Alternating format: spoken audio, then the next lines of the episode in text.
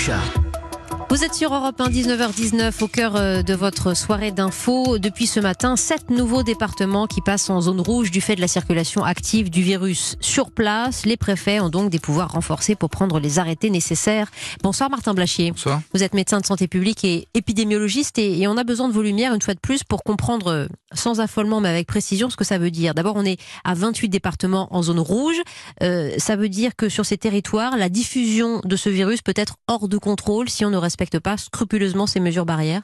Oui, hors de contrôle, je ne sais pas. On sait qu'on a une euh, circulation virale qui progresse, euh, pas très rapidement par rapport à ce qu'on avait en mars-avril, mais qui Mhm. progresse réellement. Euh, et donc, grâce, pardon, mais qui progresse un peu moins euh, grâce euh, au port du masque et aux gestes absolument, barrières. absolument, grâce aux mesures barrières Mm. qu'on a mis en place euh, essentiellement ces dernières semaines, ça progresse beaucoup plus lentement et le port du masque va encore ralentir nettement cette progression virale. Mhm. Et quand on fait le contraire, c'est-à-dire quand on relâche un peu la pression pour rompre un petit peu l'isolement comme dans les EHPAD, on a presque la moitié des clusters dans ces euh, lieux en, en- en l'espèce, Martin Blachier. Absolument. CQFD. Absolument. En fait, c'est totalement lié à nos comportements, Mm. euh, Et effectivement, là, on a des comportements qui font que ça progresse lentement, mais sûrement. D'où on imagine votre incompréhension lorsque la justice euh, ergote, disent certains, sur l'étendue du port du masque obligatoire à Lyon et à Strasbourg. Le Conseil d'État euh, euh, en, discute en ce moment même, mais vous êtes de ceux qui considèrent qu'il faut être simple, pragmatique, clair là-dessus. Je sais pas. Je pense que pragmatique, euh, c'est pas forcément ce qu'on pense. Euh, moi, le port du masque en extérieur, j'ai toujours été très réservé, et je pense que comme c'est pas appuyé sur grand chose scientifiquement, ça va toujours amener à des controverses. Mhm. Donc, je pense qu'il faut que les gens comprennent que ce qui est très important, c'est de le porter à l'intérieur. En extérieur, ça fera toujours débat puisque la science dit plutôt que euh, c'est pas très nécessaire en extérieur. Oui, donc c'est aussi bien d'avancer doucement et de vous interroger régulièrement. Euh, Santé publique France révèle une dynamique de transmission en forte euh, croissance et préoccupante. Qu'est-ce que ça signifie dans des lieux où, en l'occurrence, le port du masque est obligatoire, où les gestes barrières sont respectés? Ça veut dire que le virus, malgré tout, est plus fort que tout ça?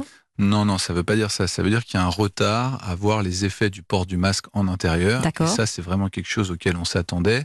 Euh, donc là, on a plutôt une cinétique virale qui reflète le comportement qu'on a eu fin août Mhm. et où on n'avait pas encore ce port du masque qui était étendu. Normalement, si on porte bien le masque en intérieur, on devrait avoir une cinétique virale qui va au moins se stabiliser, au mieux diminuer. Le fait que les laboratoires de dépistage sont pris d'assaut, c'est une bonne chose, c'est un bon signal pour vous? Non, je pense qu'il faut totalement revoir la théorie et la stratégie de dépistage. Je pense qu'il faut prioriser.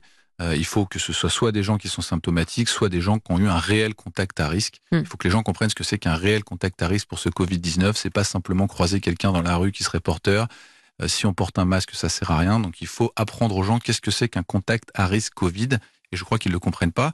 Il y a deux tiers des gens qui font des tests, c'est parce qu'ils pensent avoir eu un contact à risque. Il y a 97% de cas négatifs. Ça prouve qu'on on priorise pas bien les tests. Oui, euh, la difficulté euh, du moment, c'est le, le brassage, le retour de, de vacances, le retour à l'école, au travail, la nécessité de reprendre aussi économiquement la vie ensemble. Euh, on a, cela dit, un arsenal qui vous semble aujourd'hui euh, à la hauteur et, et, euh, et des expérimentations, par exemple comme euh, ce port du masque transparent qui serait donné euh, aux enseignants en qui ont du sens aussi, Martin Blachier? Absolument, moi je trouve ça très intéressant et je pense que c'est exactement la direction dans laquelle il faut aller. Il faut essayer que ce port du masque euh, dans les, lieux clos, ce qui va très probablement durer pendant une, une petite année, euh, soit le plus supportable possible. Et toutes les innovations technologiques qui nous permettront de vivre au mieux avec ce masque dans les lieux clos sont la bienvenue, car j'ai bien peur que pendant un an, ce soit la seule solution pour contrôler cette épidémie. Un an, c'est la perspective euh, affichée et, partagée en ce moment. C'est la perspective de l'OMS, Oui. printemps 2017, donc à mon avis c'est la plus optimiste. Oui, bien sûr. Euh, Il y a cette connaissance de la maladie qui s'améliore heureusement de semaine en semaine,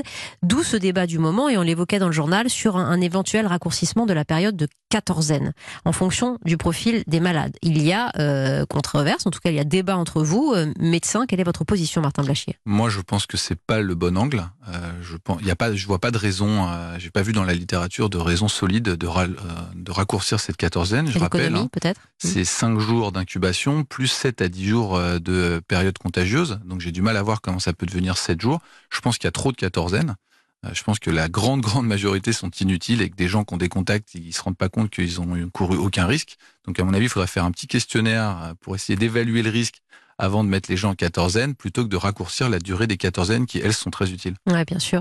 Euh, cet assouplissement, en tout cas la réflexion sur cet assouplissement, de même qu'un certain nombre de bars autorisés à ouvrir plus longtemps, plus longtemps dans, dans les Bouches du Rhône, euh, est-ce que cela envoie le bon signal pour vous? Je pense qu'il faut donner un signal aux gens qui est vous allez pouvoir vivre. Oui. En revanche, il y a des choses sur lesquelles il ne faut pas transiger et je pense vraiment que quand il y a du monde dans une pièce, il faut que les gens portent le masque, il faut qu'ils comprennent que ce soit important. Et s'ils ne le font pas, on va réavoir un coup d'arrêt dans cette reprise et je pense que tout le monde sera très embêté. On a un discours de, de vérité euh, de la part du, du, ministre de la Santé, Olivier Véran, qui disait euh, hier il y a euh, une augmentation euh, de contamination de cas graves, d'hospitalisation dans, dans, les semaines qui viennent, au moins dans, dans les 15 jours. vous êtes d'accord avec lui? C'est ce qui semble se profiler aujourd'hui en réanimation? Absolument, Olivier Véran a eu un discours d'absolue vérité. Mmh. on pense qu'il y aura une augmentation des cas graves, pas une augmentation dramatique, mais une augmentation continue pendant une une à deux semaines, voire trois semaines avant d'avoir l'effet masque qui va, qui va arriver. Donc effectivement, suite à cette augmentation de la contamination, on risque d'avoir une petite augmentation des cas graves en réanimation dans les deux trois semaines qui Et le venir. profil de ces cas graves? Toujours les mêmes. Mmh. Ça va être des patients âgés, des patients atteints de comorbidité, dans de très très très rares cas, des patients jeunes qui n'ont pas de comorbidité. Merci Martin Blachier pour votre expertise, médecin de santé publique, épidémiologiste. C'est bon à chaque fois de faire le clair avec vous et vos confrères. Merci beaucoup.